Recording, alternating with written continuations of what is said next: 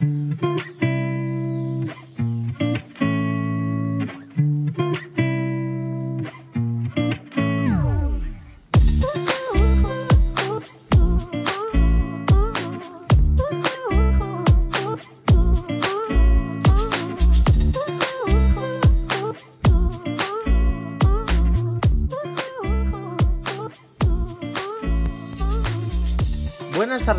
amantes de los Agapornis. Yo soy Pedro Vigier y estamos aquí una semana más con todos vosotros para poder escuchar en esta segunda entrega a los conferenciantes que participaron en las jornadas realizadas en Coruña organizadas por Nostra Terra.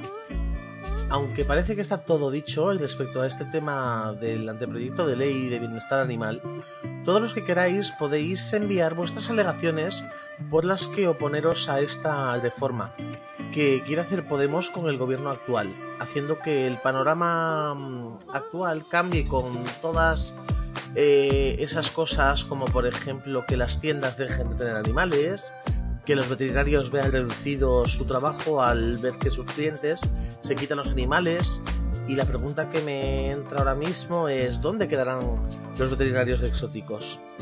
Como también en caso de que se apruebe dejaremos de ver aficionados a decenas y multitud de especies que ya se habían normalizado en muchos de los hogares españoles. Es por ello que vamos a, seguir escuchando en Palabra de Agapornis a los conferenciantes que seguro os interesará lo que tiene que contarnos. Hoy es 19 de marzo, feliz Día del Padre. Aprovecho para felicitar también desde aquí al mío y evidentemente qué sería de nosotros sin nuestros padres.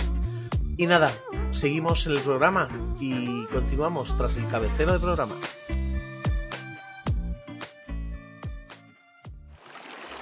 Palabra de Agapornis.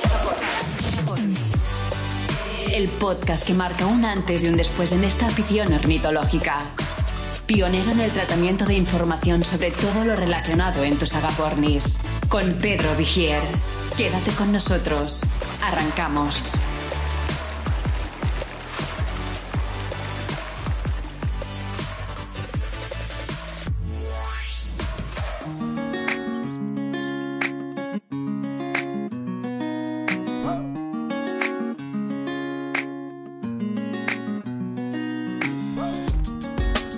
Para que luego duden de la gran labor que hacen todos los criadores que cuidan minuciosamente sus cuidados, alimentación, control de cría y otros tantos parámetros para garantizar el bienestar en cautividad de cualquier especie.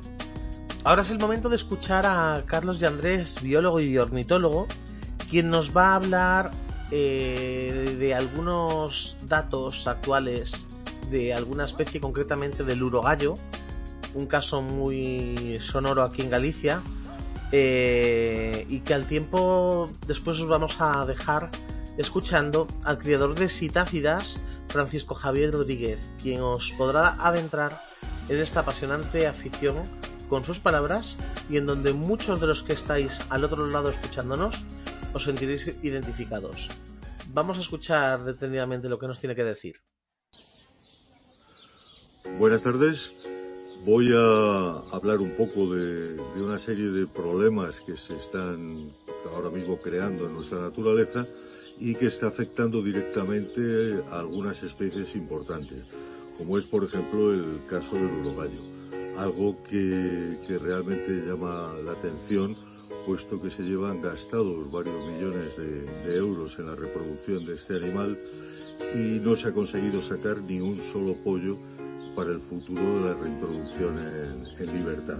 Hábitat que a los, a, los que se denominan como animalistas nos dicen que nosotros estamos cogiendo ejemplares de, de, libertad y los estamos criando y que los tenemos enjaulados y que tendríamos que devolverlos a, a sus hábitats. Estos son sus hábitats. Es ahí a donde tenemos que mandar los ejemplares que tenemos en cautividad. Esto es lo que promueve esta ley. Yo no sé si lo veis, pero por aquí me está fluyendo una sangre con todo esto que, me está, que se me está poniendo para arriba.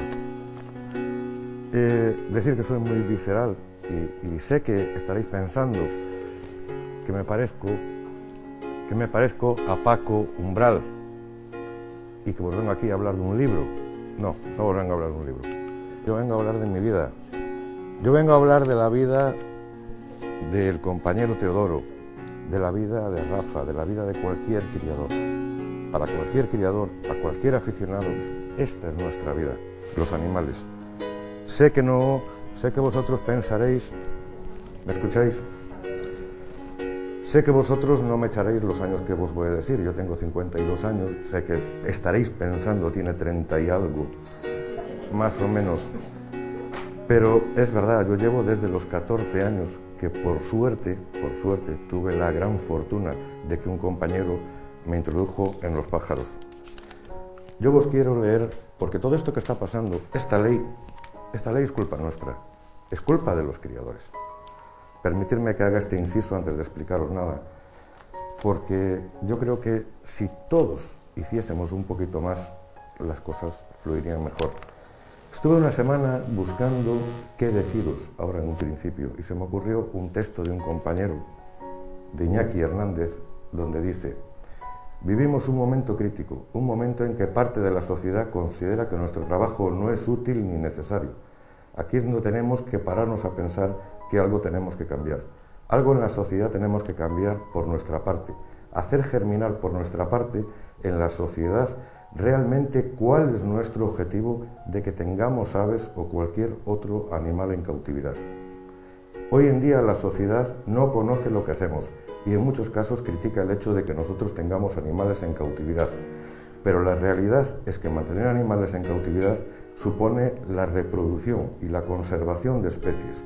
Supone que muchos aficionados puedan tener esas especies, que se evite el comercio ilegal, que se evite el tráfico ilegal de esas especies y por otro lado mantener especies en cautividad supone el desarrollo de más ejemplares que en un futuro pueden ser incluidos en proyectos de conservación. Para mí, unas palabras magistrales de Iñaki. Y esto es, por eso decía que la culpa es nuestra, de los aficionados, porque nos paramos, y perdonadme que sea así de clarito, pero a mí me gusta decir las cosas como son, nos preocupamos de los pájaros, nos preocupamos de nuestra afición, nos preocupamos de limpiar mierda, de criar pájaros a papilla, pero no nos preocupamos de difundir qué es lo que estamos haciendo. Entonces, los compañeros, el compañero de Seprona hablaba de legislación, otros hablaban, yo quiero hablar de mi vida. Como dije antes, no vengo a hablar de mi libro, sino que vengo a hablar de mi vida. De profesión, asesor de empresas, trabajo en una asesoría de empresas. Aparte soy albañil, carpintero, soldador, fontanero, electricista, jardinero, dietista, nutricionista, enfermero, veterinario, parturiento, incubador, auxiliar de cuidado de animales, manipulador de animales, observador, comercial, genetista, personal de limpieza, decorador, vigilante, conferenciante. Es decir, soy avicultor.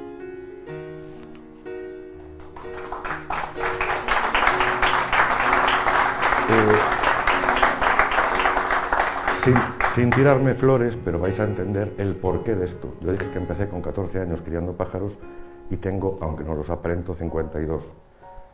Criador nacional, yo, mi mujer y mis dos hijos. El perro no me lo admiten. Aparte que no tengo perro. En breve tendré. Juez Nacional de Pájaros Exóticos, Juez Nacional y OMJ, Organización Mundial de Jueces de Loros, primer juez español de loros en el mundo, núcleo zoológico, nuestro criadero tiene un núcleo zoológico, inscrito en el SOIBRE, inscrito en MITECO, seis años presidente de la Federación Gallega, seis años miembro de la Junta Directiva de FODE, dos años tesorero de la Confederación Ornitológica Mundial en España. 14 años criando ejemplares de esta variedad, campeón del mundo en el 2001, campeón del mundo en cotorras de Argentina mutadas, campeón del mundo en, Poicephalus enegalus, 25 años criando esa especie, 9 medallas en Campeonato del Mundo, 47 medallas en Campeonato de España, 96 medallas en campeonatos internacionales y 320 medallas en campeonatos regionales, gallegos y todo tipo de concursos. Una de las mejores colecciones de loros africanos de Europa, perdón, de España. Estos son ejemplares únicos en Galicia y una de las cinco mayores colecciones de Europa de Coracosis basa. Actualmente colaboro en un proyecto de cría en conservación con un compañero en Madagascar que están haciendo estudios de cría en cautividad, los estamos haciendo, estamos aportando datos y los están traspasando a libertad en Madagascar, concretamente de este ejemplar. Y, sorprendentemente, la sale un borrador de ley donde dice que para poder ser criador tenemos que tener un curso de 480 horas. Empecé con 14 años, tengo 52 y después de todo lo que os acabo de decir, que no fue por tirarme un farol, porque no necesito decir esos datos, yo tendré que pasar un curso de 480 horas y todos los compañeros que estáis aquí limpiando mierda y teniendo animales tendréis que pasar el curso de formación. La verdad es que, la verdad es que me apetece porque me gustaría saber qué es lo que me van a explicar. Este señor Sergio García Torres, el que se salió, y perdonadme que sea así, pero que yo tengo que, me corre la sangre y tengo que decirlo así. Este señor, que fue el que hizo, después de un botellón, un decreto, por la mañana siguiente, un decreto del cual, del cual solamente se puede decir que es fruto de un botellón, porque vamos, este señor, su único mérito para estar donde está y cobrar 80.000 euros es ser militante de Podemos. Fue un señor puesto a dedo en un cargo de director de general de los derechos de los animales, una persona no cualificada. Yo podría ocupar ese puesto. Tú, Carlos, el otro compañero, el otro compañero. Gente que trate con animales, gente que viva con los animales y gente que sepa lo que es un animal. No poner a un animal salido de un botellón. Convenio CITES. Convenio CITES es el Tratado Internacional para la Protección de las Especies. España está adherida igual que 183 países. Y este señor nos saca un decreto que incumple lo que 183 países estipulan, es la tenencia y cría de animales. Manda carajo. Protección de la naturaleza. Lo que os decía, cuáles son las consecuencias de la protección de la naturaleza y la, eliminación de, sus, de los hábitats en el vídeo que estuvimos viendo antes. ¿Qué es lo que ocurre fuera de nuestro país? Lo que visteis en la película. Y esos son los hábitats que a mí cuando, cuando escribo en Facebook y pongo una foto de un pájaro me dicen, eres un maltratador, que tienes a los pájaros enjaulados, tienes que devolverlos a su hábitat. Pregunto, ¿a qué hábitat? Animales fuera de su hábitat, sueltas involuntarias, no mascotas, o sea, no son mascotas, son animales que se pueden escapar o que la gente los va soltando. Somos los criadores culpables de que haya ejemplares fuera de su hábitat. El 90% de las veces no. Especies invasoras, estas que estáis viendo aquí, están prohibidas la tenencia y cría en cautividad en España, porque son aves invasoras que desplazan a otras a otras aves y no permiten que críen. Pero de estos no se dice. Ovejas en Australia, ratas, ratones y conejos en Australia, que están acabando literalmente con las especies autóctonas de esos países. Pero esto no le mola a los animalistas, perdón, a los ecologistas de sofá. Animalista soy yo. Lo que le mola es defender el gato, las colonias felinas, la colonia felina, que el gato es el mayor invasor y, mayor exterminador de flora y fauna de los continentes y es un animal invasor. Estos señores, sacándose un decreto de botellón, repito y tripito, como son gatunos, tienen que salir defendiendo a los gatos para hacer callar la opinión pública, porque hoy lo que mola es tener un gato o un perrito con chaleco de Chanel. Eso es lo que mola. El mayor depredador de los ecosistemas. Deforestación, insecticida, contrabando, porque también somos muchas veces los criadores culpables en un inicio de que haya un contrabando de animales, aunque no los compremos ahora que los estemos criando en cautividad, en tiempos sí se, sí se hizo. Entonces vamos a asumir todos nuestra responsabilidad. Desastres naturales, que los visteis ahí, plumas, prendas, ¿Qué es lo que trae? Aves en peligro de extinción. En este caso guacamayos. Aquí tenéis Amazonas, todos en peligro de extinción. CITES 1, ojo, esto es un engaño. Esto es CITES 1 en su país de origen. En cautividad sí se están criando todo tipo de ejemplares, eh, de estos ejemplares, y con mucha asiduidad. ¿Qué quiere decir? Que en su hábitat no pueden criar porque no existe su hábitat. Ese es el problema. El problema no son, no es que no, se puedan criar esos ejemplares, es que no existe su hábitat. Cacatúas en Australia, otras cacatúas en las Islas Molucas, las de abajo son australianas, en peligro de extinción en origen, CITES 1, y en cautividad se crían con asiduidad. El ara que está prácticamente extinguido, salvo en libertad está totalmente extinguido, salvo en proyectos de conservación como se están haciendo por parte de alguna gente. No vos sonora nada este pájaro. es el, mm, lo están intentando recuperar y a nadie le suena. Ahora sí, ahora vos suena a todos. Y es que Disney hizo mucho daño en la gente con el Bambi hablador y con cuatro más hizo mucho daño, porque de ahí donde fue un fomento de salir ecologistas de sofá. Esto fue un acierto, el único acierto de Disney en películas, porque dio a conocer la problemática que hay con el Araspiz. Y una buena película sería Loro Parque, una entidad privada que está haciendo 180 proyectos de conservación a nivel mundial de especies, recuperando nueve especies y donando exactamente 21 millones de euros en 18 años, gastando de su bolsillo 21 millones de euros en proyectos de conservación de especies. Ahí veis dónde los están haciendo. Y se están haciendo en todo el mundo. Y esto es un fracaso. El MITECO, Ministerio de Transición Ecológica, con este individuo al frente, Mariano García, Mariano González, gastándose 7 millones de euros en proyectos de cría de urogallo cantábrico, cogiendo los urogallos en el monte, gastándose 7 millones de euros en 6 años y obtiene dos crías. Dos. Salía más barato comprarlos que gastarse tres millones y medio de euros de todos vosotros y mío en esos proyectos de conservación fracasados. ¿Pero por qué fracasan? Al final lo vais a ver. Otra película es esta, la que los criadores estamos haciendo. Este es mi diario, concretamente reformado ahora recientemente.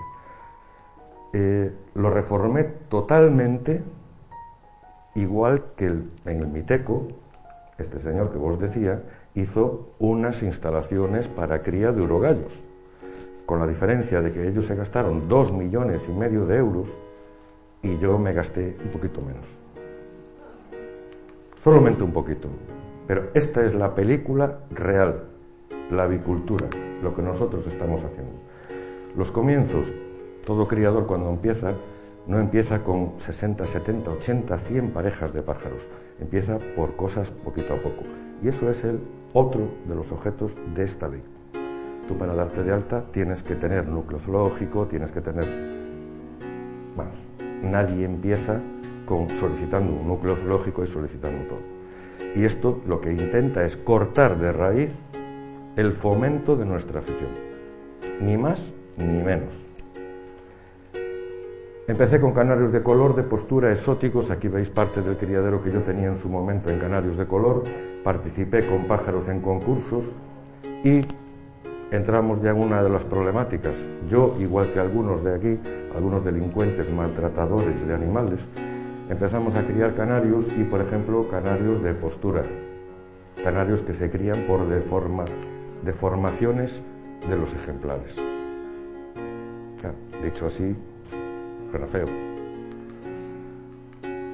Este es un ejemplar que se cría por consanguinidad y por deformaciones, selección, fruto de una selección eh, de una deformidad de ejemplares. Canario esterilizado, con el cuello para adelante, la cabeza baja, bueno, puede gustar o no gustar. Y somos unos maltratadores, pero claro, cuando tú tienes un perro así, esto, esto no es maltrato. Cuando tú tienes un gato así, esto no es maltrato. Y cuando tú tienes un cerdo así, esto no es maltrato. Entonces, vamos a seguir diciendo que los criadores de pájaros seguís siendo todos unos maltratadores. Diamantes de Gull, pájaros que se están criando exóticos, que se está criando muchísima gente, que en el país de origen están mm, no extinguidos, pero se mueren de, de sed y de hambre, y nosotros los estamos criando. Estamos, la avicultura es capaz de hacer cambiar colores en partes del cuerpo sin cambiar la estructura ni el fenotipo del, ejemplar. Lo mismo en loros. Y diréis, Claro, este hombre me está hablando de pájaros mutados, de mutar, de, de cambiar, transformar ejemplares. Aquí veis loros grises de cola roja, oratris eh, mexicanos, casi totalmente amarillos, guacamayo, un ararauna, el de aquí del lado, y el otro, un ararauna en, en lutino. Aquí estos son míos concretamente, dos ejemplares que me salieron mutados. Aquí veis otro tipo de mutaciones, es decir, ya no estamos criando ejemplares solamente por el ancestro del color natural, sino que lo estamos criando por mutaciones. Aquí veis, a pesar de que estos de aquí puedan parecer muta, ay, perdón, estos de aquí puedan parecer mutados, no lo son. Estos son clásicos y los otros son ejemplares mutados. Claro, en cautividad nos salen ejemplares como esto que estamos viendo, Halsider, que es mitad de un color, mitad de otro, mitad de un sexo, mitad de otro. Joder, con los criadores de pájaros lo que hacen. Estos son terroristas, vamos. Pero claro, también salen en gatos. Entonces ya es normal. También salen en animales exóticos, animales salvajes. Esto es un oso panda mutado en bruno, es decir, tenía que ser negro y es en marrón. También se cogen en cautividad con aberraciones, dos cabezas, lutino. También hay animales donde hay un albinismo, que es natural. Estas mutaciones, muchas de ellas son naturales. Y tanto es natural que incluso es en las personas. Entonces, los criadores de loros y los de canarios, tranquilos, que ya tenéis una baza para poder decir que no sois maltratadores. Ya estamos igualándonos. Pero no todos son mutaciones. Hay problemas de alimentación o comida que el criador es el que tiene que saber esto. ¿Qué es lo que yo estoy criando en este momento? Guacamayos, amazonas, perdón, oratris, que son pájaros de México, no os dije, estos son de Argentina y Venezuela, México, mi pasión, los loros grises. Claro, si os hablo de loros africanos, este es el que conoceréis, os diréis, es el loro gris. No, Existe el timen, que es otro loro africano. Existe el loro de Madagascar, mi pasión, el Coracosis basa, un loro endémico de Madagascar. Existe, estas son unas características que os la puedo decir concretamente porque es un loro prehistórico, donde le sale la cloaca hacia afuera, los órganos reproductores en el exterior, copulan eh, en el palo hasta 14 veces en el día, quien fuera Coracosis, aunque tengan 32 años, eh, son ejemplares que ponen los huevos y a los 15 días un loro tiene un periodo de incubación de 23, 24 días, 26. Los coracosis basa nacen a los 14, 15 días. Es una evolución bestial, bestial. Para que os deis una idea, yo este año llevé los huevos a incubar de una pareja que después de 15 años en mi casa conseguí criar el año pasado por, por primera vez, llevé los huevos a casa de un compañero y me dice, estos huevos no son de ayer, estos huevos, este huevo tiene que tener una semana. Digo, mucha, coño, que, lo, que lo cogí ayer. Tiene un crecimiento bestial. Los pollos, en aproximadamente un loro para destetarlo desde que nace hasta que empieza a comer solo, pasan dos meses y medio, tres meses o algo más, el Coracosis basa tranquilamente no llega a los dos meses, tiene un crecimiento bestial, estamos hablando de un pájaro que cuando nace pesa 14 gramos y en una semana pesaba 160, 170 gramos. Es bestial. Bien, estos datos de dónde los quitamos? Estos datos los quitamos de estudios en cautividad, de lo que terroristas como yo y como vosotros estamos haciendo. Hembras de Coracosis nigra, que es una subespecie de Madagascar, que no deberíais hablar muchos de ella, Polycephalus enegalus, pájaros que hace 15 años costaban 10 euros. Y hoy puedo decir que tengo una de las mejores colecciones de Europa en estos pájaros. Y esto es fruto de la selección, de sentarte y seleccionar ejemplares. Melleris, Rupelis, Critosanthus, Rufiventris, Gulielmis, Gulielmi gulielmi, Gulielmi fantiensis, Robustus, Suaelicus. Claro, flipasteis porque acabáis de ver 11 especies que ni vos, ni vos suenan ni vos vais a quedar con el nombre. Pero cualquier criador de loros sí sabe de estos loros. Cacatúas, en este caso galerita, Cacatúa ducorsi, rosa y capillas, que son cacatúas rosas de Australia, pionites de Venezuela, guacamayus, cloróptera, ararauna y macao. Y estas son las instalaciones, las cárceles, que cuando pongo una foto en internet me dicen, aparte de maltratador, los tienes en cárceles. Un ejemplar tiene que tener una jaula de vuelo mínimo de... ¿Tú qué coño sabrás? Me pregunto yo. Si yo pongo dos ejemplares de Coracosis basa en una jaula de 6 metros, van a volar que te cagas. Pero esos pájaros no van a criar la vida.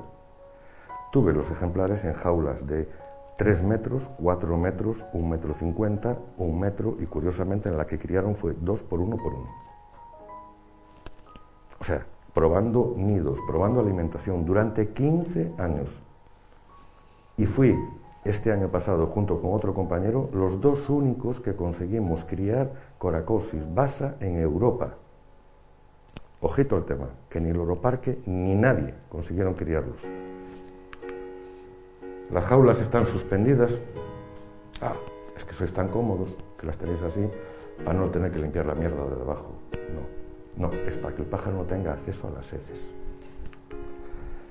Los ejemplares también los tenemos al aire libre, en jaulas grandes al aire libre, con aspersores, duchas.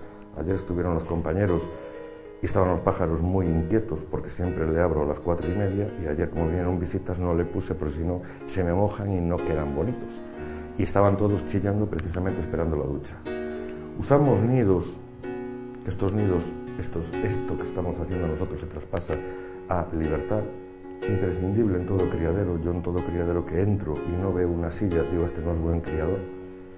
Porque yo me fumo paquetes de tabaco y me duermo en la silla viendo los pájaros. En un aviario con 90 parejas de loros que cuando me llaman por teléfono no le cojo el teléfono y Manuel se cabrea porque me llama 20 veces y no le cojo el teléfono y digo, estoy en los pájaros, no lo oigo, pero sí soy capaz de dormir una siesta. Cuarto de incubación. Claro, ahora vamos a hablar de lo que es el negocio, porque los criadores de loros estamos forrados. Aparte de ser unos maltratadores, unos contrabandistas y unos exterminadores, estamos forrados. Cuarto de cuarentena, perdón, cuarto de incubación, donde tenemos las criadoras, las incubadoras y todo lo necesario cuarto de cuarentena que nos lo exige la Junta, pero a mí me importa muy poquito que me lo exija la Junta. Como buen criador sé que cuando traigo un ejemplar tengo que tenerlo en una cuarentena. No hace falta que me lo diga la Junta. Cuarto de cría, lo que os dije, todo esto son una sala con eh, criadoras e incubadoras que están a una temperatura, ojito, porque nosotros no robamos la corriente, la pagamos. Llevamos los ejemplares al veterinario donde nos hacen endoscopia, donde nos analizan cualquier problema que podamos tener y no son baratos. Analizamos pájaros por ADN, cesamos pájaros por endoscopia. Endoscopia es que duermen el pájaro, le meten una cámara por aquí y lo estás viendo en un ordenador y le ves los órganos reproductores, pulmones, riñones, una ecografía, vamos a entendernos. Y claro, a mí cuando me hablan en el borrador del decreto que hay que llevar un pájaro al veterinario para ver el ejemplar, para ver cómo está, cuando dice el borrador de ley que hay que llevarlo una vez al año, a mí me da la risa. Yo lo llevaré las veces que sea necesario. no una vez al año. Y esto se lo estamos haciendo a todos los ejemplares, cuando lo necesitan. Tratamos a los ejemplares con medicación, con veterinarios especializados en aves, veterinarios especializados en aves. ¿Qué palabra? Claro. Yo tengo llevado pájaros al veterinario y llego allí y me dice, ¿y este qué es? Digo, mira, me voy. Si tú no sabes lo que te estoy trayendo, me voy. O sea, tienes que recurrir a veterinarios especializados en aves, irte a Oporto, irte a compañeros como tenemos a Nuacen, Tenerife, a mucha gente, y no es barato. Marcamos los ejemplares con anillo o microchip o ambos. Simplemente pasando delante de los ejemplares muchas veces por la observación, sabemos si un pájaro está enfermo. Estos tres pájaros tienen, en teoría, están enfermos. No, los dos canales de abajo no tienen ningún problema. Lo que tienen el problema son los otros dos. Claro, esos problemas cuando vemos un loro desplumado, ah, es que ese loro está enfermo. No, ese loro tiene estrés. Y el estrés puede ser producido por miles de cosas. Pero cuando vemos uno como estos negros de aquí, que le cae la pluma a la cabeza, ah, ese también tiene estrés. Digo, no, ese está en celo. Hay que saber lo que se dice. Identificamos pájaros simplemente con verlos. Es decir, esto es una pareja de ecletus, es fácil, menos los daltónicos, todos lo pueden saber. El macho es verde, la hembra roja. Coño, es fácil. La pareja de al lado es una pareja de, de loros grises. El de, el aquí de abajo, el que está agachado es el macho y la otra es la hembra. Cualquier criador de loros lo ve y sabe lo que está viendo. Esto es algo que los del Miteco tenían que aprenderlo.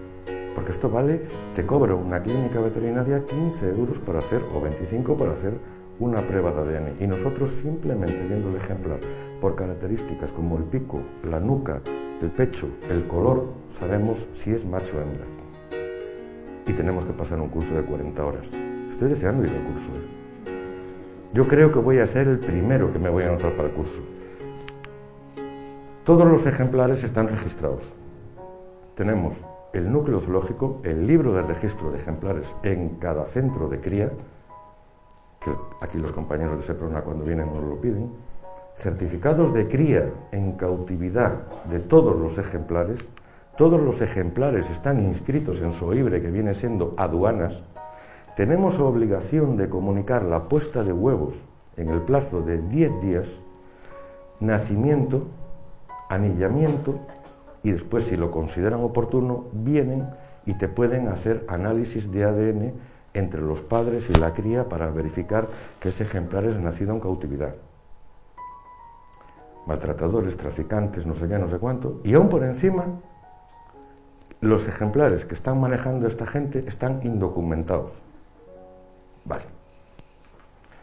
Reunimos estándares, nos basamos en estándares de color y aquí es donde empieza la vida. Esto es lo que la gente como el Miteco, la gente como Sergio Torres, los teníamos que sentar y tenían que estar viendo esto. Esto es el comienzo de la vida.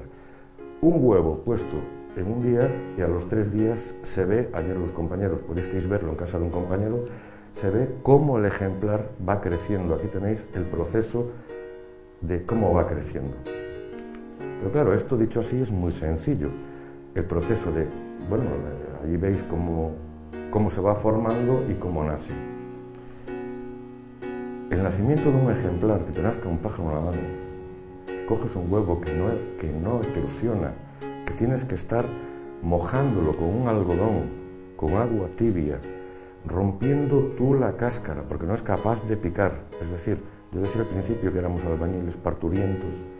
Esto lo hacemos nosotros y es muy normal que tengamos que acudir a esto.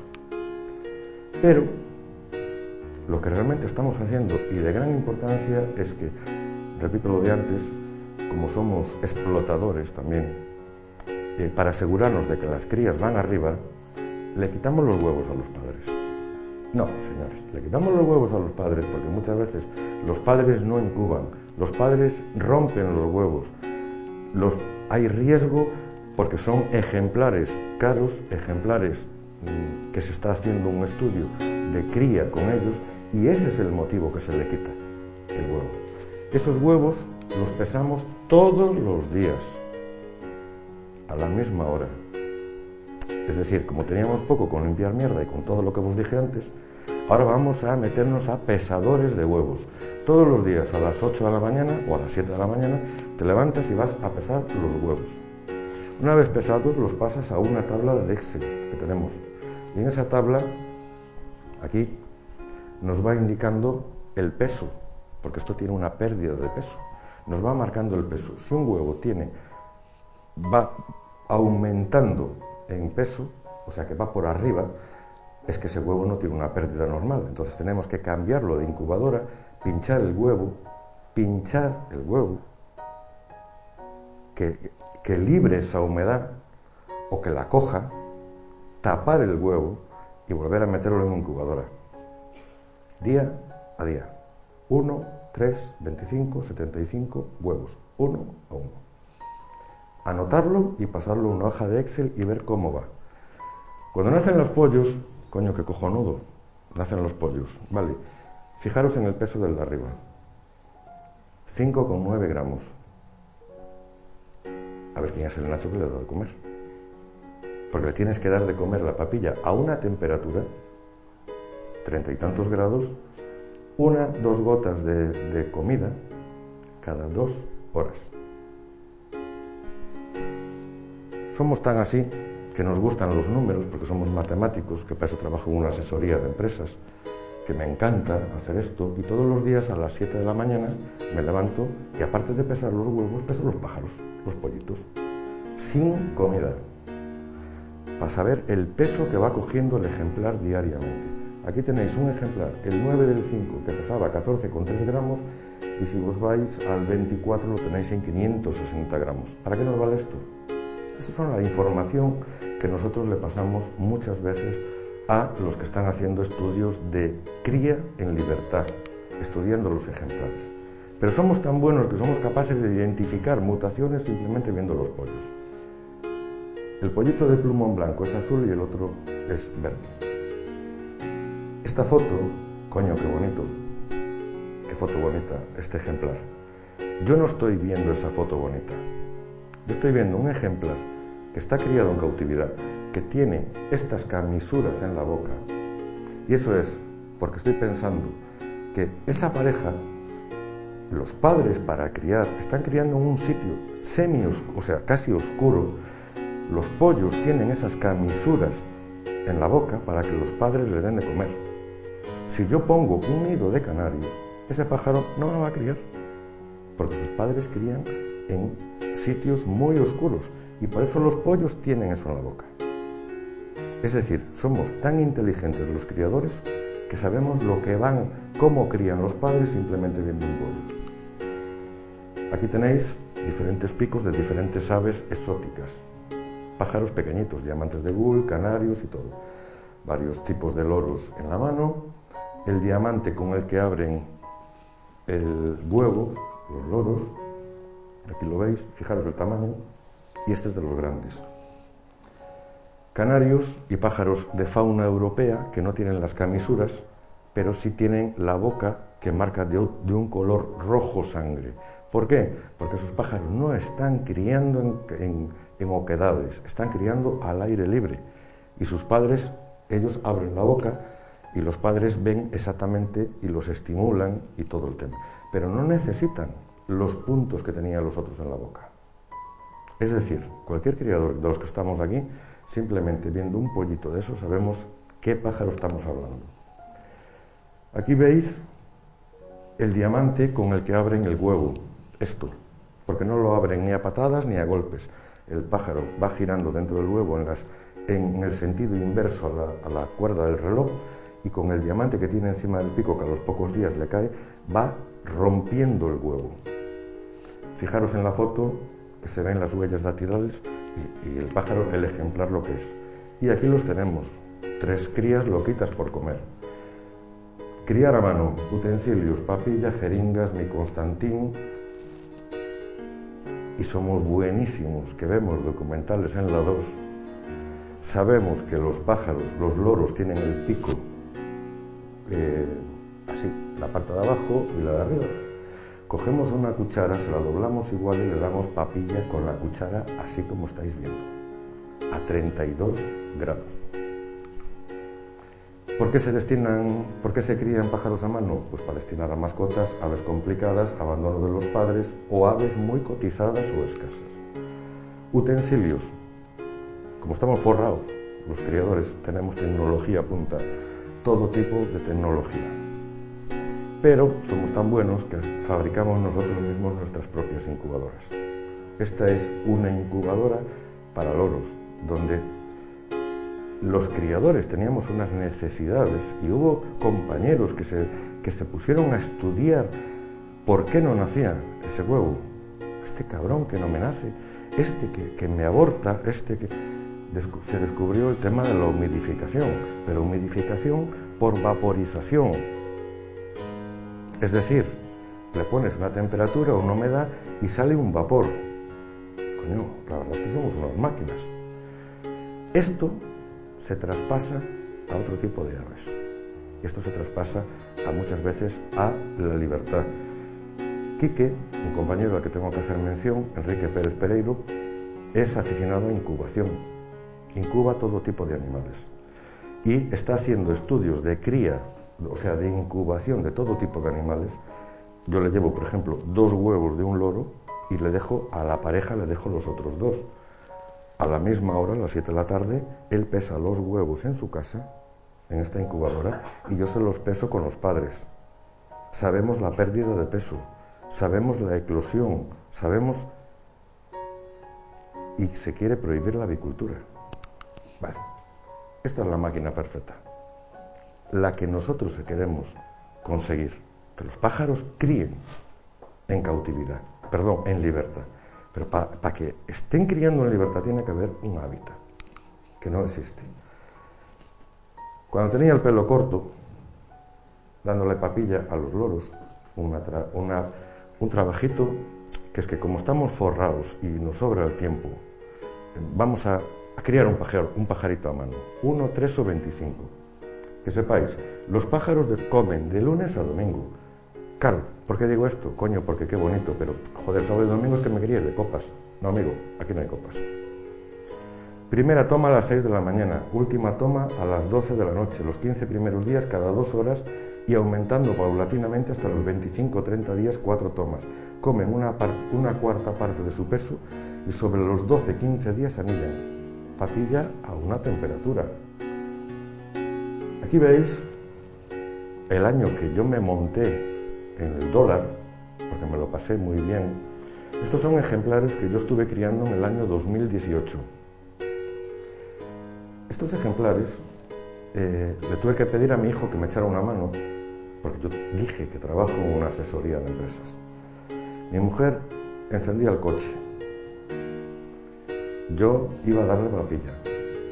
Con una criadora en la mano, metía estos pollos con un día en la criadora y me los llevaba para la asesoría. Uno no pasa nada. Cuando llegas a 14 te dice el jefe, oye macho, esto tú te tienes que llevar, una cosa es la conciliación familiar y otra cosa es lo que tú nos estás haciendo, tío. El móvil cada dos horas, pipi, pipi, me viene un empresario a hacer un ERE y el móvil cada dos horas le digo, me disculpas que tengo que salir un momento. Y me voy arriba y le doy papilla al pollo y bajo. Y seguimos haciendo el Y pipi, pipi, coño, me disculpas un momento. Y así tres veces. Y a la finalización me dice, oye, tú fumas mucho. Digo, sí, pero no, aún no fumé ni un pitillo. Mira, ven para aquí que te voy a enseñar lo que estoy haciendo. Me decía que estaba loco, que estaba loco. Es decir, me los llevé para la oficina. Mi hijo me echó una mano y yo le daba de comer a las 7 de la mañana. Me levanto, doy papilla a las 7 de la mañana, desayuno y me voy para el trabajo. A las 3 salgo del trabajo corriendo, llego a casa, doy papilla y después voy a comer. A las 6 vuelvo a dar papilla, a las 9 vuelvo a dar papilla y así hasta las 12 de la noche. Nos aburrimos. Criar un pájaro a mano, un amazonas, es esto. Aquí tenéis los procesos. Claro, este proceso tiene 96 días. ¿eh? Este también, una cacatúa. Este también, otra cacatúa. Este también, un guacamayo rojo. La ventaja de estos es que no son 93, son 120. Nos aburrimos y a veces queremos meter más caña, somos más cañeros y queremos meter un pájaro más grande. Cacatúas rosas, para que os deis una idea, este es un termómetro normal, de los que se usan para temperatura, fijaros el tamaño. Nos ponen los retos. ¿eh? Creo, como una de las conclusiones, que el futuro de muchas especies pasa indudablemente por la cría en cautividad, estudio de los mismos y en muchos casos la repoblación controlada. Nosotros fabricamos dietas de pájaros, es decir, de lo que nosotros decimos se hacen piensos, se, hacen misturas, eh, mezclas de semillas, semillas germinadas, piensos, papillas. Todo esto es un trabajo nuestro. Pero somos tan cachondos que nos metemos a los pájaros insectívoros. Y claro, traemos gusanos, compramos gusanos en empresas especializadas. Aquí tenéis, compráis medio kilo de gusanos y se la dais a los pájaros. Coño, qué bonito, pero es que coño, es que vale una pasta y no hay manera. Entonces me meto a criar gusanos, otra profesión más. Pero alguno es muy caprichoso e incluso se mete a pájaros de que toman néctar. Y claro, aquí lo veis, para que os deis una idea, fijaros lo que es el nido, lo que son los huevos. Se están criando colibríes en cautividad. Eso es un trabajo arduo de los criadores. Pero hay loros que toman néctar, como son los loris, y adaptamos dietas a esos ejemplares somos capaces de estudiarlos en libertad y traspasar esa alimentación a cautividad, haciendo dietas para esos ejemplares. Fijaros como curiosidad la lengua de un loris. Pero también criamos tucanes. Los tucanes son muy aficionados, principalmente comen fruta pequeña, reptiles y huevos de otros pájaros. Amigo, a veces tienes que tener unas parejitas de mandarines para que cuando te entren los tucanes a criar, le des de comer las crías de los mandarines o los huevos para estimularlos a criar. Maltrato animal. Calaos, exactamente igual. El cacapó, el único loro que no vuela, está prácticamente extinguido y se está criando en cautividad. Se está criando en cautividad por estudios de compañeros, lo que os digo, estudios de compañeros que están haciendo esto. El Kea, uno de los loros más más inteligentes que se alimenta de carne, porque se veía que el Kea estaba precisamente atacándole a las ovejas. Decían, es que no los quieren, son territoriales. No, le picaban a, las ovejas en la parte de atrás y le arrancaban la carne para comer. Objeto. Controlamos y aprendemos de agresividades en cautividad. Una hembra de cacatúa agredida por el macho por exceso de celo y le arrancó la parte de arriba del pico. Aquí veis la pareja arriba tan pancha y una semana más tarde le arrancó el pico. Pero hay hembras que atacan a los machos. No solamente es la violencia de género en machos, sino también que es en hembras. ¿Y qué es lo que hacemos nosotros? Que es muy importante. Fuimos capaces, los criadores, de desarrollar unos nidos donde tenga una entrada y una salida. La hembra entra en Cuba y en el momento en que entra el macho la hembra sale escopetada. Esto impide que mueran ejemplares. Pero estos nidos se están llevando a Australia, a Indonesia, porque en libertad los ejemplares de cacatúa son extremadamente agresivos con las hembras y las matan. Y un, un, detalle que está desde que se empezaron a poner nidos de este tipo en libertad están apareciendo muchísimos más ejemplares. Entonces sí estamos aportando cosas a la naturaleza. Criar es preservar, criar es conservar y proteger especies, criar se contribuye a la, a la no extinción de especies. Nuestra asociación ACAE, de la cual estoy muy orgulloso, que somos pocos pero bien avenidos y muy buenos criadores y compañeros, que nos gusta además meternos unas buenas fiestas,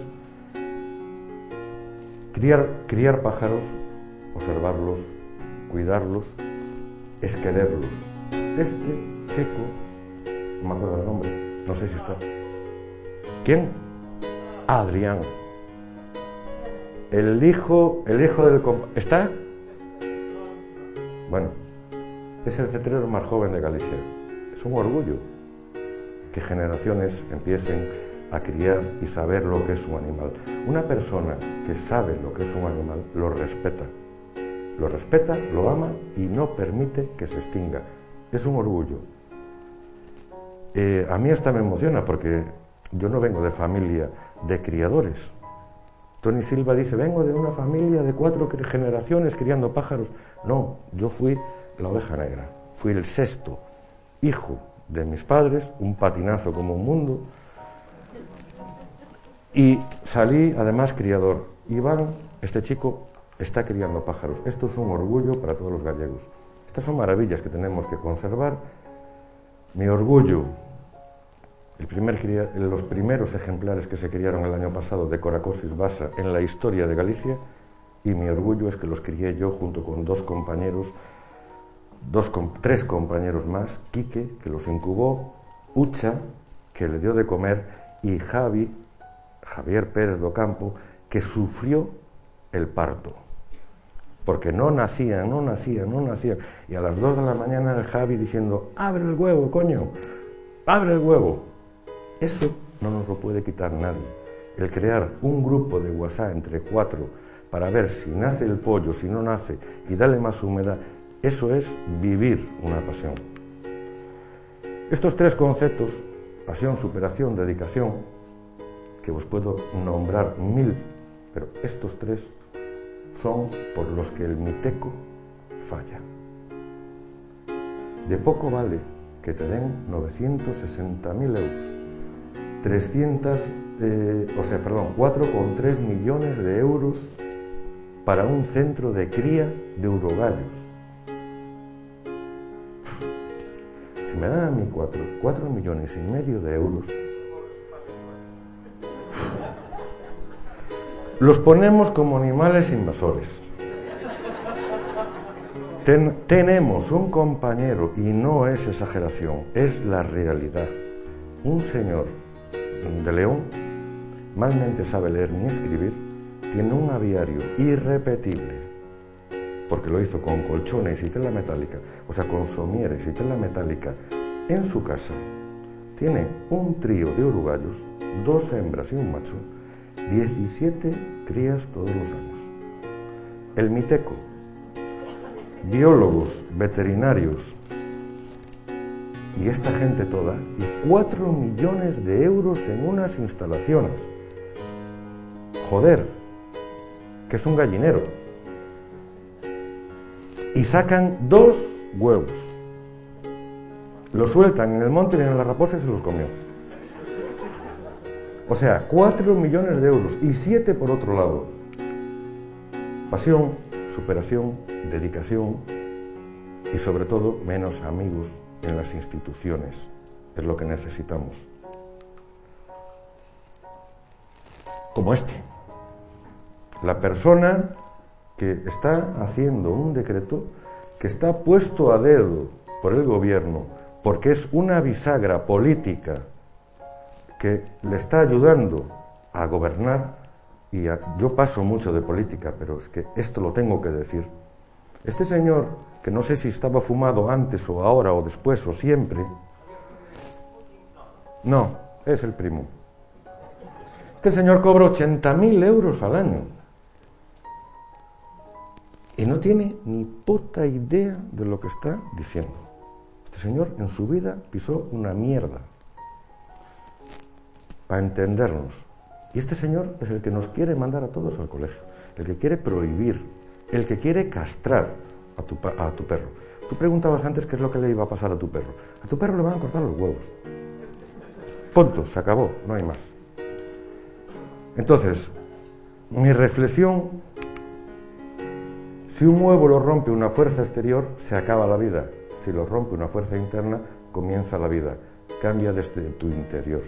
Mi agradecimiento eterno a Enrique Marcote por haberme metido en los pájaros a los 14 años y Antonio Sartal por echarme una mano y ser mi maestro en los loros.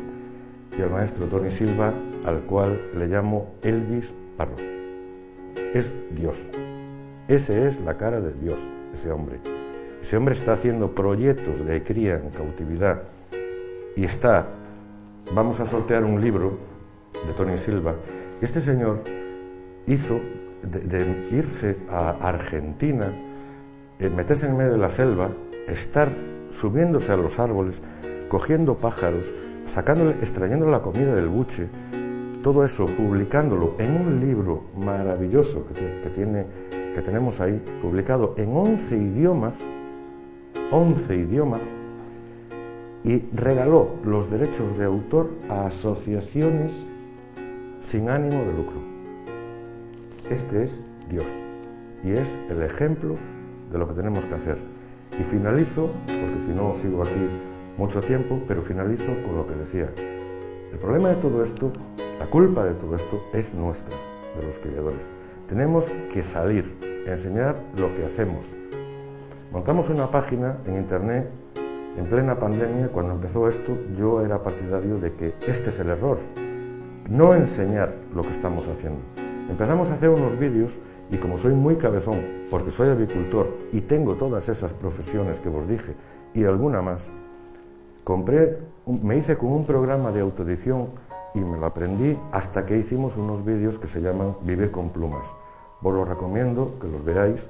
Es la historia de compañeros como cualquiera de los que estamos aquí, que nos dedicamos a esto por afición y porque es nuestra forma de vida. Y con esto acabo.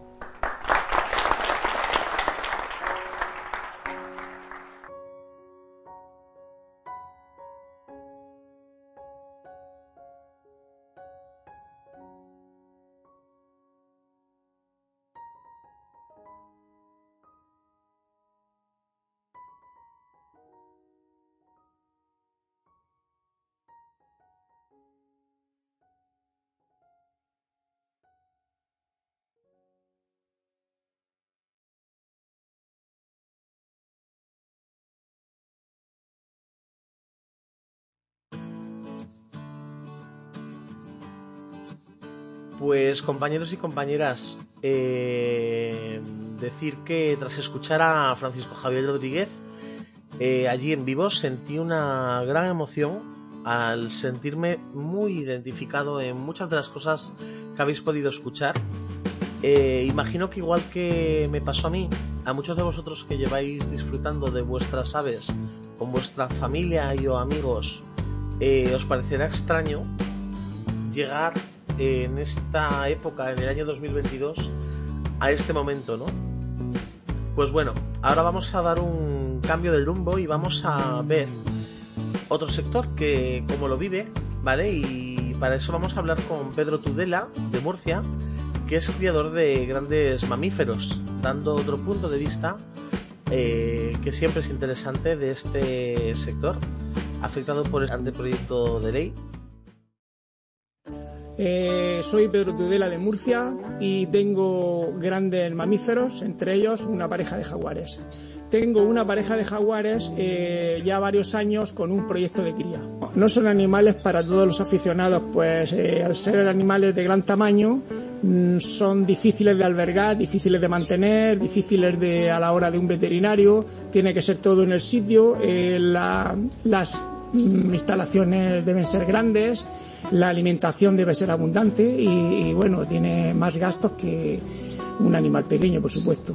No resulta peligroso para nada, simplemente es eh, saber qué tienes entre manos, cumplir los métodos de seguridad y para nada eh, debe de ser peligroso tener un animal grande en cautividad, ya pueda ser un felino, lo que sea, cualquier animal de gran tamaño se puede manipular igual que otro más pequeño teniendo los métodos adecuados y con sus técnicas. Para en ningún momento eh, el que sea un animal grande mm, pueda resultar más peligroso o menos. Eh. Simplemente es eh, mm, con la experiencia de la, del cuidador ponerla a cabo y bueno y, tener las precauciones pero siempre tienen unas instalaciones apropiadas hay eh, maneras de, de, limpiar, de cuidarlos, sin, sin, en ningún momento ponerte en peligro ni poner en peligro a nadie del, del, entorno, ni vecinos, ni familia, ni nada. Yo hace años que tengo eh, estos animales, jaguares, y en ningún momento he sentido que esté amenazado ni mi familia ni los vecinos. La nueva ley de mascotas es un gran error eh, hecho por gente que no tiene ni idea, por políticos que son de sillón y que nunca han estado mm, metidos en, en este ámbito eh, va a perjudicar mucho a las mascotas, va a perjudicar mucho al sector, va a perjudicar a mucha gente, a muchos aficionados, como yo, por ejemplo, que, tengo mis animales, los cuido, paso unas inspecciones y llevo todo, el, todo al pelo para que eh, alguien me diga todavía mm, lo que tengo que hacer. Creo que eh, la ley antimascotas está de más en todos los ámbitos. Va a perjudicar mucho. Pues bien, a continuación vamos a poder escuchar a don Manuel Fuentes Lamas, cetrero y veterinario, quien nos va a poder explicar desde su perspectiva cómo ve este anteproyecto de ley presentado. En la ley de exterminio animal, como a mí me gusta llamarla, aparecen una serie de buenas intenciones, que es solamente eso, buenas intenciones, pero dentro hay todo lo contrario como contraposición os pongo aquí nuestro código de honor, el código de honor de los cetreros. Fijaros detenidamente cómo tratamos a, los animales. Considera a tu pájaro como un amigo y no como a un servidor. Vela por su salud y buen estado. Respeta y defiende a sus hermanos salvajes. Eh, quiero hacer mucho hincapié en el punto 3 porque esta gente que está ahora mismo en el MITECO, en el Ministerio de Transición Ecológica, está intentando por todos los medios mezclar la cría y la tenencia ordenada y legal de animales de compañía con el tráfico ilegal de especies. Nos están intentando mezclar en el mismo saco y es clarísimamente todo lo contrario. Si tu pájaro se pierde, persevera en su búsqueda. Si por algún motivo tienes que abandonar a tu pájaro, no lo pongas jamás en manos de un profano. Es decir, de la misma forma que ninguno de nosotros dejaría a nuestro hijo en manos de un desconocido, ningún cetrero va a dejar nunca a, un pájaro en manos de un desconocido. Esta es la traducción paralela, para que os hagáis una idea de lo que sentimos los cetreros. En la caza abrevia el sufrimiento de la presa. Evidentemente nadie quiere, no es deseable el sufrimiento de ningún ser vivo, pero es necesario. Es decir, la cebra la mata el león y claro, evidentemente, pues sufre. La paloma la mata el halcón y evidentemente sufre. Y así podíamos estar eh, con cientos o bueno, la totalidad de los depredadores. Es la naturaleza misma. El concepto de sentimiento no es, no es un sentimiento animal, es un sentimiento exclusivamente humano. Ningún animal, ningún animal, absolutamente ninguno, hace daño a otro por el mero hecho de hacerlo sino simplemente porque es la naturaleza misma. En la naturaleza o comes o eres comido, y no hay más. Respeta las leyes, sé noble, deportivo y leal. Creo que está bastante claro. Este anteproyecto de ley tiene 24 prohibiciones. Curiosamente, a mí una de las definiciones que más me gusta de dictadura, ¿qué es una dictadura? Una dictadura es un sistema político donde lo que no está prohibido es obligatorio. Aquí tenemos 24 prohibiciones, es decir, tú vas a hacer lo que a mí me dé la gana independientemente de lo que pienses y además te voy a anular tu criterio, que es de lo que se trata. Artículo 32.1.a. Se prohíbe el sacrificio público de animales, así como su utilización en espectáculos. Esto, aplicado a la cetrería, ¿qué significa? Que evidentemente los campeonatos, que es la forma con la cual los cetreros eh, hacemos ver al resto de la población cómo es nuestra afición, la mostramos, evidentemente queda anulado. Si no se puede sacrificar públicamente animales, es decir, que un halcón no puede matar una paloma, que un azor no puede matar un conejo, pues evidentemente adiós, Artículo 32.1e. Utilizarlos en peleas o su adiestramiento en el desarrollo de esta práctica u otras similares. Así como, y ahora viene el problema, instigar la agresión a otros animales. Lógicamente, cualquier depredador instiga y agrede a la presa. Es que es obvio, es que es la naturaleza misma. Es que esto es ir contra la naturaleza, esto es ir contra natura, esto es la cosa más absurda y más ridícula que hay en el mundo. ¿Qué hay detrás de todo esto? Eh, nos lo dijo nuestro compañero José María López Sánchez, el presidente de la Sociedad Herpetológica Valenciana, que nos, nos envió un vídeo muy bueno hablando de los animalistas, sobre todo de Eurogroup for Animals. Todo esto viene, viene, en la raíz de todo esto es los lobbies animalistas. Y lo único que ven es el perrito, el gatito y su mentalidad que es totalmente sectaria. Artículo 32.1.f. Utilizarlos en espectáculos públicos o, actividades artísticas, turísticas o publicitarias que les causen angustia, dolor o sufrimiento. Es prácticamente igual, aplicado a la cetrería, es prácticamente igual que el artículo 32.1.a. Es decir, si no se puede eh, hacer actos de cetrería, jornadas de cetrería, porque es un evento público donde hay sacrificio de animales, pues la cetrería se acaba. Artículo 32.1.j. Emplear animales de compañía para el consumo humano animal. Esto es curiosísimo porque, claro, lógicamente los ratones, los hámsters, son animales de compañía. Con lo cual, no solamente eh, en la cetrería, sino hay cantidad de personas que tienen reptiles, que tienen serpientes, no le podrían dar de comer. Eh, o sea, ¿cómo alimentas tú a un, a un azor? ¿Cómo alimentas tú a un halcón?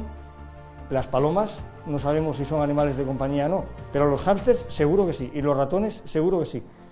Eh, después, además, pone, eh, tampoco se puede emplear animales de compañía para el consumo humano. Aquí han tenido un pequeño gran desliz, porque hay unos animales que se llaman cobayas, que son el plato típico de países como Perú, como Bolivia, como Ecuador, entonces, a esta gente parece ser que también quieren legislar para decirle ya lo que pueden y lo que no pueden comer, igual que están haciendo con nosotros con el, tema de la carne y todas esas cosas. Alimentarlos con vísceras, cadáveres y otros despojos procedentes de animales que no hayan superado los oportunos controles sanitarios. Aquí tenemos otro problema, pero gordo, porque claro, si a un azor, si a un halcón, si a un harris no se le puede alimentar con las vísceras y el cadáver de una paloma, de una rata o de un conejo, pues a ver con qué lo alimentamos, nos, lo tendrían que decir.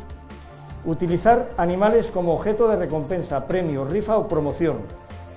En prácticamente todos los eh, las, las, jornadas de cetrería, en prácticamente todos los concursos de cetrería, uno de los de las recompensas que hay es prácticamente siempre un pollo de azor, o un pollo de halcón, o un pollo de harris. Eso estaría prohibido. Mantener de forma permanente a los animales en terrazas, balcones, azoteas, trasteros, sótanos, patios y similares o vehículos. Hay muchos cetreros que a lo mejor tienen una casa de campo, pero también tienen un piso, como es mi caso, por ejemplo, y entonces resulta que yo no podría tener a mi azor en el patio de mi casa. Es absolutamente mm, impresentable. Utilizar cualquier artilugio, mecanismo o utensilio destinado a limitar o impedir su movilidad, salvo por prescripción veterinaria. Bien, todos los cetreros lo sabemos, obviamente, pero las personas que no seáis cetreras, ya os lo digo yo desde aquí, los pájaros de cetrería, cuando no están volando, están atados. Están atados con unas correitas que se llaman piguelas a un posadero.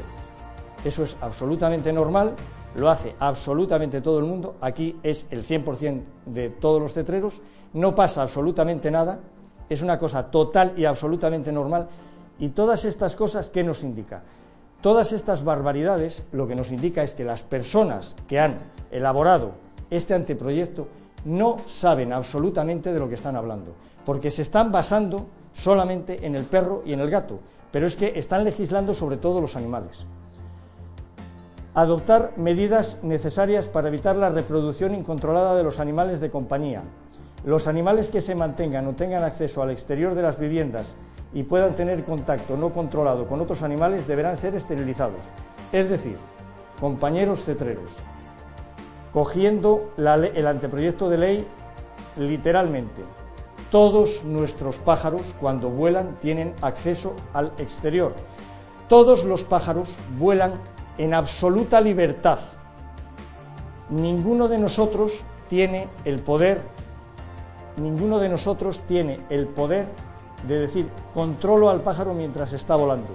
Con lo cual tenemos que esterilizarlos, a todos. Los animales de compañía no podrán permanecer atados. Esto es una redundancia que ya, ya se dijo antes. Hay que evitar la reproducción incontrolada. La cría solo podrá ser llevada a cabo por criadores autorizados. Es decir, que todos, no, bueno, todos no, pero la inmensa mayoría de nosotros que tenemos una pareja de Azores, una pareja de Harris, eso se acabó, se acabó. Las personas titulares o responsables de los perros deberán haber realizado previamente un curso de formación acreditado para la tenencia de perros cuyo contenido se determinará reglamentariamente. Esto evidentemente nos afecta en la medida de que la inmensa mayoría de nosotros caza con perros. Entonces, lo que decía Javier, que después de años de estar en contacto con animales, con halcones, con harris, con perros, ahora nos digan cómo tenemos que cuidarlos, a mí me gustaría saber, por ejemplo, yo soy veterinario, a mí me gustaría saber qué veterinario me va a decir a mí cómo tengo yo que cuidar un azor o un perro en no sé cuántas horas. Es que es una cosa curiosísima. Queda prohibida la tenencia de animales de especies protegidas por normas internacionales. Aquí ya, si ya íbamos jorobados, aquí ya nos jorobaron del todo. Porque evidentemente eh, prácticamente la totalidad de los animales que manejamos nosotros, todo tipo de halcones, azores, todos están, eh, son animales que están protegidos por normas internacionales. De hecho, la inmensa mayoría eh, tienen CITES, con lo cual no lo podríamos tener. Y su circulación por espacios públicos o locales abiertos al público. Es decir, que ya no los podemos tener, ya no los podemos, no le podemos dar de comer, no podemos mm, tenerlos en casa y además no podemos ir con ellos por la calle. Eh, se prohíbe la cría de animales silvestres alóctonos más de lo mismo, es decir, el gerifalte prohibido, el cernícalo americano prohibido. He puesto ahí la, foto de una niña que es la hija de un, de un amigo y compañero, veterinario y cetrero, con un cernícalo americano. El cernícalo americano y el Harris son los, yo creo que son los dos pájaros de cetrería con los cuales se inicia la inmensa mayoría de los niños. Si ni tan siquiera nos van a dejar prohibir, porque ya estaba prohibido antes, pero por si acaso queda alguna duda, ahora lo vuelven a prohibir. Son animales silvestres alóctonos, tanto el Harris como el cernícalo americano. Es decir, aquí lo que se pretende es ir a la raíz. Es decir, a ti te voy a prohibir todo y te voy a prohibir que, que te pueda empezar a gustar. Es decir, esta ley, este anteproyecto de ley está pensado para tener un efecto a medio largo plazo. A corto plazo, hundirnos psicológica y moralmente. Pero a medio y largo plazo lo que intenta es que lo que no se conoce no se quiere y lo que no se quiere no se cuida. Y ahí van. Y es, es lo mismo que están utilizando, por ejemplo, con el toro de Lidia. No se atreven a prohibirlo, pero lo que están es ahogándolo económicamente. Con, con, este anteproyecto de ley no se atreven a prohibir directamente la cetrería, pero ponen tal cantidad de trabas que es absolutamente imposible, absolutamente imposible poder practicar la cetrería. Eh, está prohibido también el transporte de más de cinco animales en el mismo vehículo. Esto ya es de risa, porque claro, eh, los que tenemos azores, pues normalmente no tenemos cinco azores, pero los halconeros, todos tienen varios azores. Si tú tienes tres o cuatro azores y un par de perros, pues ya te jorobaste, ya, no, puedes, meterlos en el vehículo. Con lo cual, tenemos prohibido al gerifalte, tenemos prohibido al, al cernícalo americano y tenemos prohibida, por ejemplo, esa foto. Porque claro, ahí hay una persona que es un gran amigo mío que tiene ahí tres liebres muertas. Y el artículo 70.1 prohíbe la filmación de cualquier animal o de cualquier escena, no solamente filmación, sino fotografía, que sea agresiva. Ahí hay tres animales muertos, pues ya nos jorobamos. Eso ya también se acabó. Pero no todos son prohibiciones, tenemos una serie de aportaciones. Estas aportaciones son muy simples. Yo creo que todos estamos de acuerdo con eso. Y en esto es en lo que se basa la carcasa de la que quieren eh, investir este anteproyecto, que es lo que llega a la inmensa mayoría de las personas, por desgracia. Promover la tenencia y convivencia responsable. Por supuesto, ¿quién va a estar en contra de eso? Fomentar el civismo por la defensa y preservación de los animales. Lógico. Luchar contra el maltrato y el abandono. Por supuesto. Las personas ajenas al mundo de la cría y al mundo de la caza leen esto y dicen, ostras, yo estoy de acuerdo, yo también, yo también. Pero el problema es que están, te ponen esas dos cositas para la inmensa mayoría de las personas que no tienen relación con los animales y se ganan totalmente eh, a las personas. Eh, tenemos, que ya lo, dijo, ya lo dijo antes nuestro compañero Daniel, una serie de órganos estatales que no valen, bueno, yo creo que no van a valer exclusiva, para nada, exclusivamente para generar cargos, para generar eh, amiguetes, para generar chiringuitos y para lo que es más complicado, aumentar la burocracia y aburrir a las personas. Porque si tú al final tienes que estar dándote de alta en 28 sitios, al final lo dejas, dice, mira, yo paso de esto. Tenemos el Comité Científico y Técnico para la Protección de los Animales, Comisión Territorial de Comisión Animal, Consejo Estatal de Protección Animal, Observatorio Estatal contra el Maltrato Animal, Registro Nacional de Entidades de Protección Animal, Registro Nacional de Profesionales de Comportamiento Animal, Registro Nacional de Animales de Compañía, Registro Nacional de Núcleos Zoológicos de Animales de Compañía, Registro Nacional de Profesionales de la Cría, Registro Nacional de Inhabilitaciones para la Tenencia y Actividades Relacionadas con Animales. Esto es que es lo que hay. O sea, hay poco más que decir porque esto es lo que es. Ya han hablado mis compañeros, tenemos aquí la inmensa suerte de tener a nuestro eurodiputado eh, Jorge Busadé y a nuestro diputado nacional por la provincia de Toledo, Manuel Mariscal, y quiero, primero, agradecerle su presencia aquí, darle las gracias por haber venido aquí a La Coruña y eh, insistir una vez más en esta barbaridad que se está haciendo con el urogallo, porque esto se debería de decir en el Parlamento alto y claro para sacarle los colores a las personas que nos quieren hacer la vida imposible. El proyecto Life más Urogallo Cantábrico entre el año 2010 y el año 2016 costó casi 7 millones de euros. El jefe de área de acciones de conservación de la Subdirección General de Biodiversidad Terrestre y Marina del MITECO, que es el señor Luis Mariano, que es el que está detrás de todo esto, se gastó en el año 2018 50.000 euros, en el año 2019 500.000 euros, 2020 700.000 euros, 2021 un millón de euros, 2022 2.050.000 euros. En total, si sumáis todo, son 11.300.000 euros. Esto se tiene que decir en el Parlamento, por favor, sacarle los colores a quien se lo hay que sacar, porque esto es una realidad. Y con 11 millones tirados directamente a la basura, se han sacado cero urogallos, el, último, el último censo fiable del año 2005 había 500, 500 ejemplares. Muchas gracias.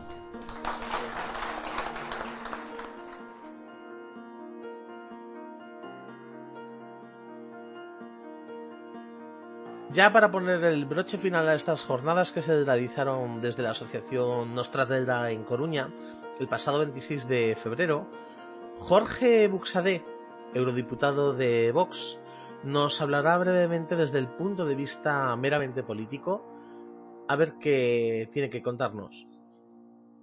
Brevemente, digo, yo, soy eh, eurodiputado eh, eh, por Vox, pero les prometo a todos ustedes, porque no todos son de Vox, gracias a Dios, que es necesaria esa pluralidad, que no voy a hablar de política, o mejor dicho, no voy a hablar de partidismo, sí que voy a hablar de política porque es para lo que me pagan, no tendría sentido que tuviese, porque yo ni crío pájaros, ni perros, ni nada por el estilo. Y por tanto lo que hago es escucharles a, a ustedes. Lo peor de este proyecto no es su contenido, que es, y mucho, y alguna referencia haré. El peor del proyecto está en la propia exposición de motivos, y uno de los intervinientes lo ha dicho, porque en el propio texto dice exactamente lo que quieren. Cito literal, la voluntad de la ley no es garantizar el bienestar de los animales, sino regular el reconocimiento y protección de la dignidad de los animales. Les da absolutamente igual la protección efectiva del animal o de aquellas conductas que sean excesivas, violentas eh, con eh, determinados animales o con los animales, sino lo que les importa es hacer ideología, es hacer ideología, es decir, construir un relato que no se basa en la realidad de las cosas con una finalidad, por una parte ideológica y luego veremos también otra parte, otra finalidad muy clara y más concreta, que es llenarse los bolsillos con su dinero, con mi dinero, con el dinero, en este caso de todos los españoles. La propia exposición de motivos hace referencia a dos documentos. Digo, para aclarar, una resolución del Parlamento Europeo de 12 de febrero de 2020, eh, yo voté en contra, evidentemente, pero ya les digo, esa resolución del Parlamento Europeo no obliga a nada. Es decir, que si en algún debate en alguna charla de café o en un bar me dicen, no, pero es que el Parlamento Europeo, el Parlamento Europeo, la resolución del Parlamento Europeo no obliga a nada. Aquí lo único que importa es lo que diga el Congreso de los Diputados, que es el órgano soberano donde reside la soberanía nacional. Es una mera resolución que tiene un carácter político, una declaración. Y luego la famosa estrategia de la biodiversidad 2030.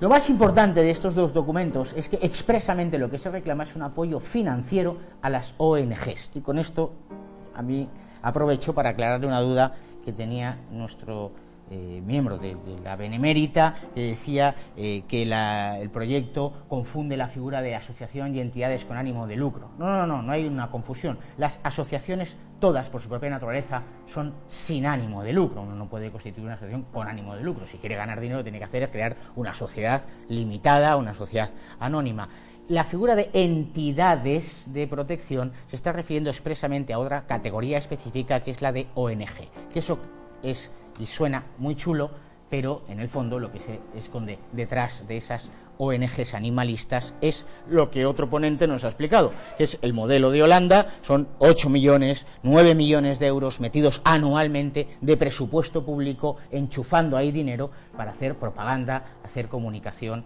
y cambiar la cultura de la sociedad.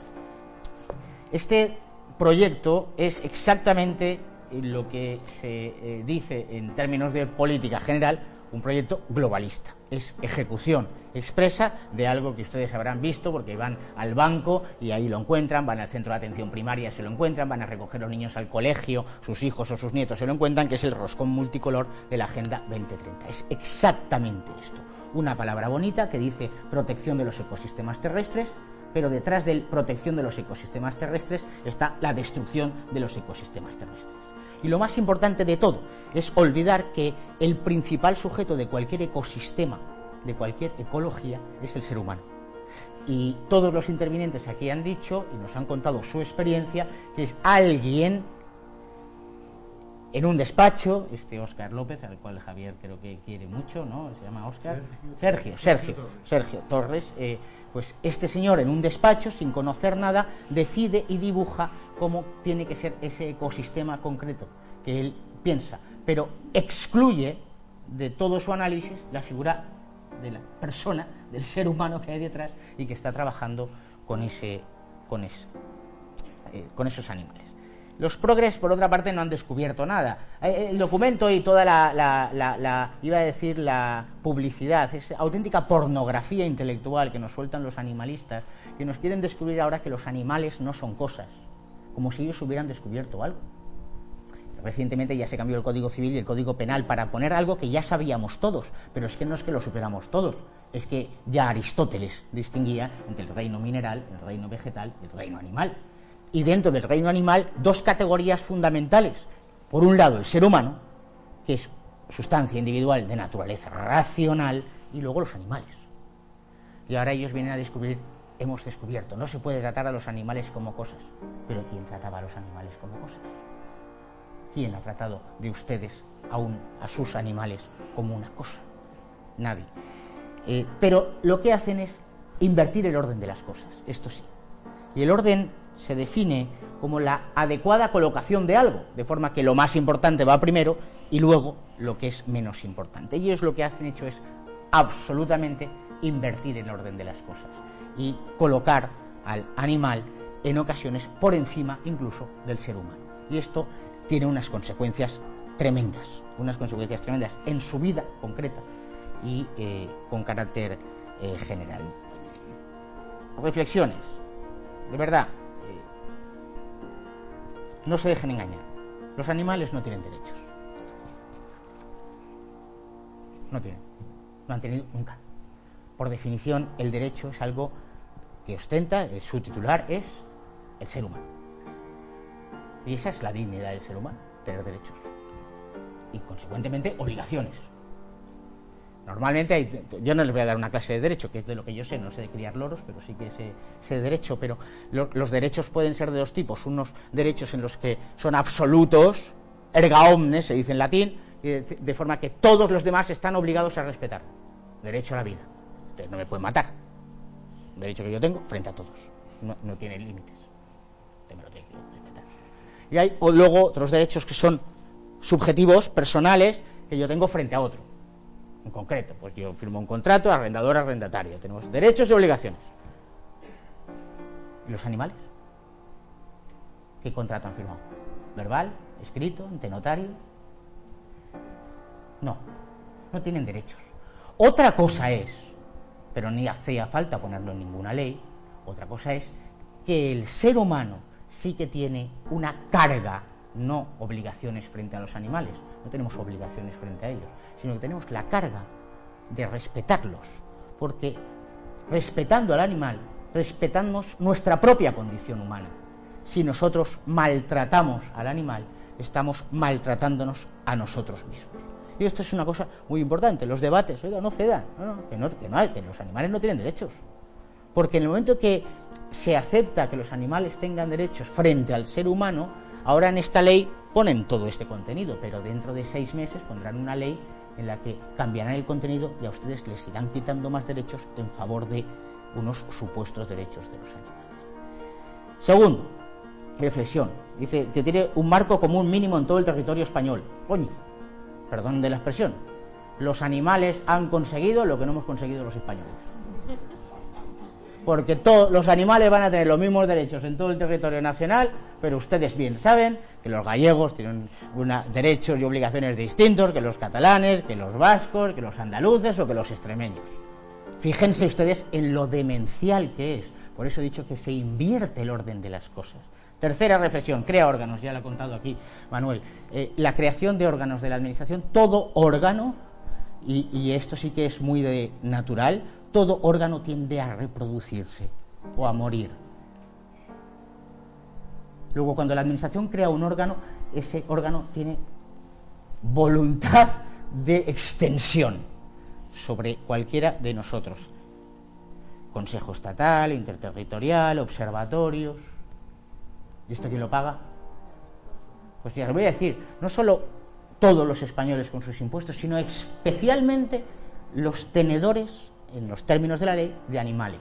Porque lo que se hace es crear un fondo específico, un fondo específico en la ley, que se va a surtir fundamentalmente de las sanciones que se impongan a, los, eh, a todos los que quedan obligados por la ley. No lo digo yo, lo dice el propio eh, el propio texto. Con lo cual, al final, lo que se va a pretender es crear un auténtico negocio paralelo, que va a ser las subvenciones a todos esos chiringuitos. Una reflexión de todo lo que he oído, y voy concluyendo.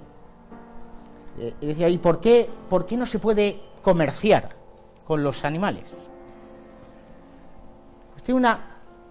Es muy profundo esto, ¿eh? Y quizá no los explicaré bien. Voy a intentar las cosas que valen la pena están fuera del comercio. Históricamente en el derecho romano se le llamaba rex extra comercio. Las cosas que están fuera, no se puede comerciar con lo sagrado. Fíjense ustedes, pero sí que hay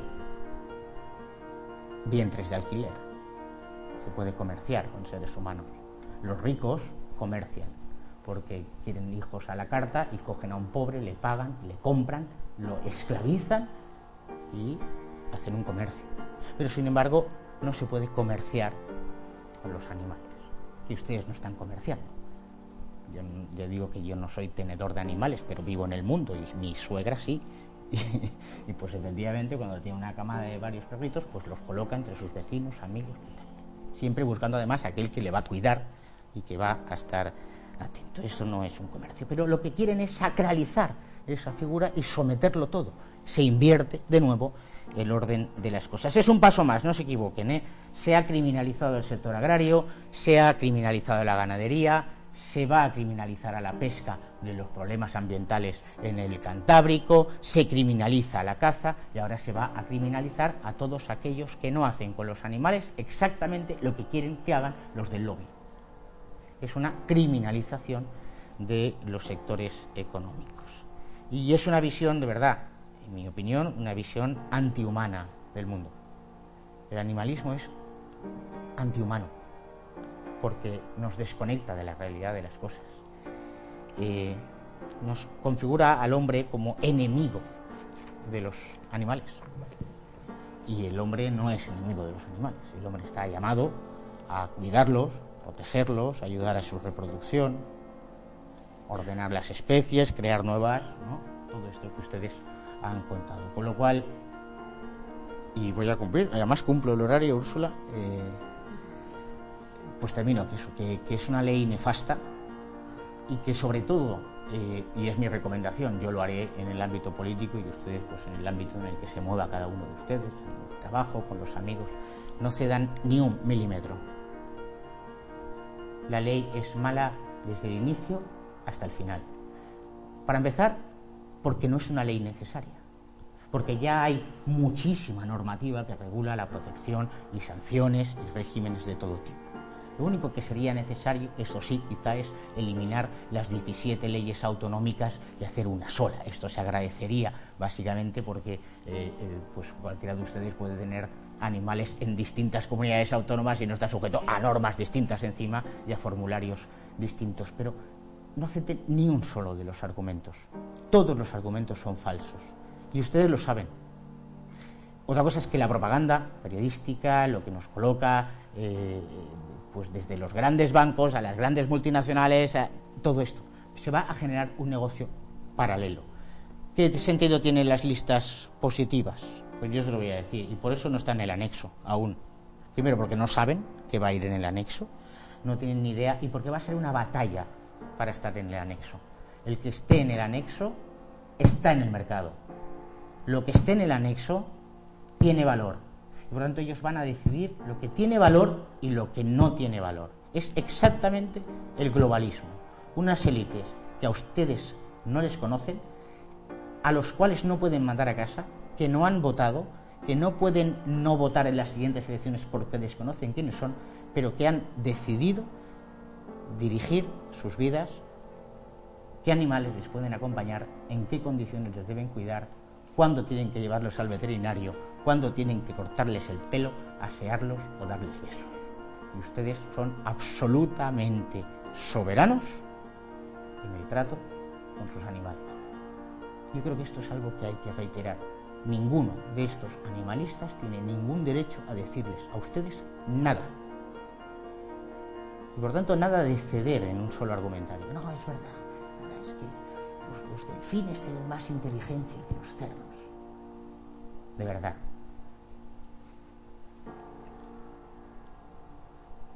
Seamos serios. Dentro del reino animal, lo sabemos todos, pues hay distintas categorías, porque hay seres más complejos, desde los unicelulares a los pluricelulares, y hay seres más complejos, y hay seres que desarrollan habilidades, como los de Javier, que desarrollan unas habilidades que no tienen otros animales, claro. Pero inteligencia, inteligencia el ser humano. Y eso es algo que nos debe marcar y nos debe permitir decir esto es bueno y esto es malo.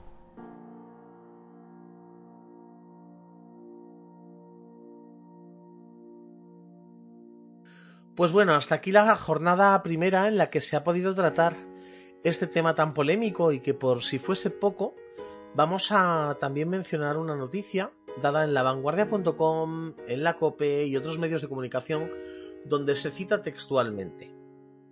Con motivo de la celebración del Día de los Animales, en el que se ha entregado la primera edición de los Premios de Bienestar Animal, la ministra ha defendido la existencia de una sensibilidad muy importante, entre comillas, hacia los animales y su bienestar en la sociedad, que los protege, como miembros de sus familias, en sus, entre comillas también, pero que al mismo tiempo se escandalizaría si supiera algunas condiciones violentas y aberrantes en las que viven y afrontan muchos animales en España.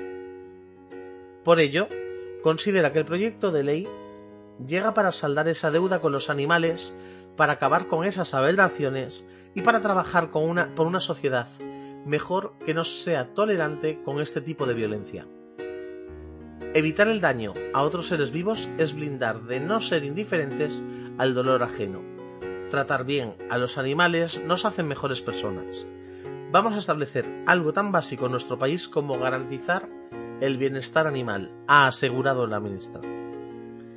En ese contexto, Ion Beladra ha agradecido a su predecesor en el cargo, Pablo Iglesias, su visión para crear la Dirección General de Derechos de los Animales por primera vez, si hay alguien que tiene un compromiso inequívoco con los derechos de los animales en este país, es él, y sin su impulso nunca habríamos tenido esta dirección general, ha sentenciado. Eh, augura la futura ley de protección animal que será la clave de bóveda para poner fin a esta crueldad que ellos mencionan.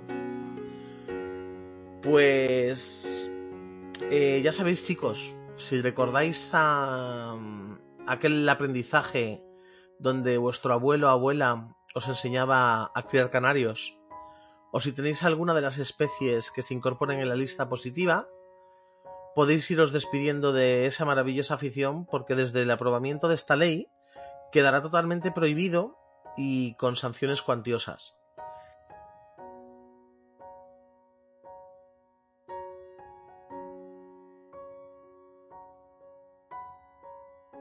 Por lo que os he citado actual, ah, vamos, ahora mismo, se está generalizando de una forma descomunal, eh, insultante eh, a todos y cada uno de los criadores que presentéis o no presentéis alegaciones para, para parar esto.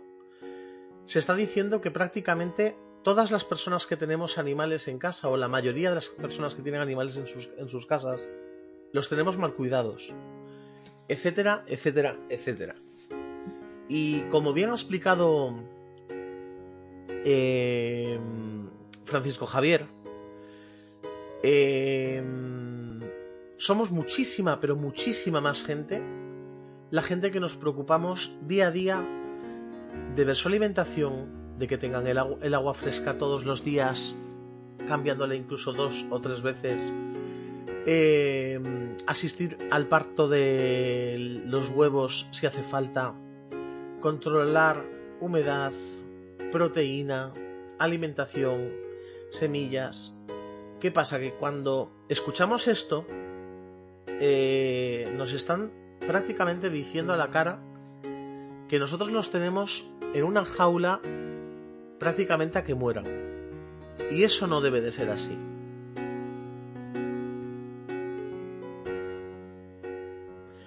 ¿Está todo hecho? No.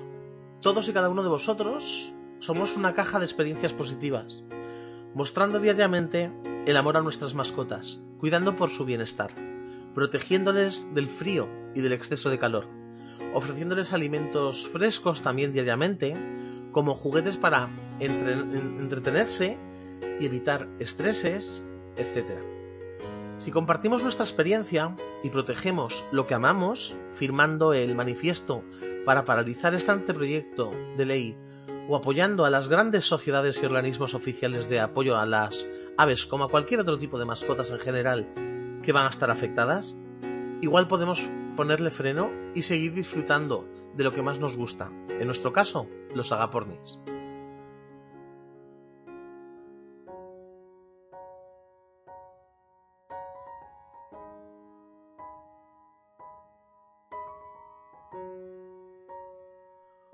Hoy, en Palabra de Agapornis, queremos sumarnos y apoyar a todos y cada uno de los criadores y criadoras que lleváis muchos años compartiendo vuestra sabiduría y vuestra forma de hacer las cosas como la bonita forma de amar vuestras aves.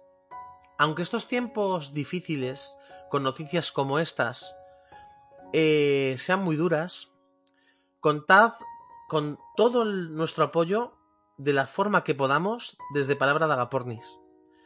Creo que mm, no solamente por nosotros, sino por aquellos seres que han estado en nuestras vidas, familias, amigos, que han querido a los animales, tenemos que ganar esta batalla, este pulso, a, mm, a esta clase de gente que se ha dedicado a hacer eh, un anteproyecto de ley eh,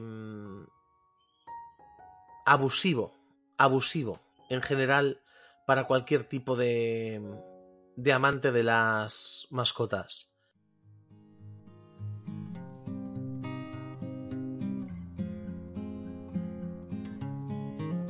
Lo dicho, gracias por habernos seguido estos programas. Damos fin aquí a esta primera temporada de Palabra de Agapornis y os agradecemos eh, de todo corazón el que estéis ahí semana tras semana detrás escuchándonos. Nos ponemos ya a trabajar en la segunda temporada y lo dicho, muchísimas gracias y nos vemos en la próxima temporada.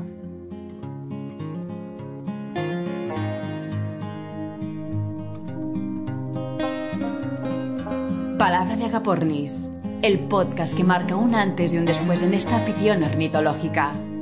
Pionero en el tratamiento de información sobre todo lo relacionado en tus agapornis, con Pedro Vigier.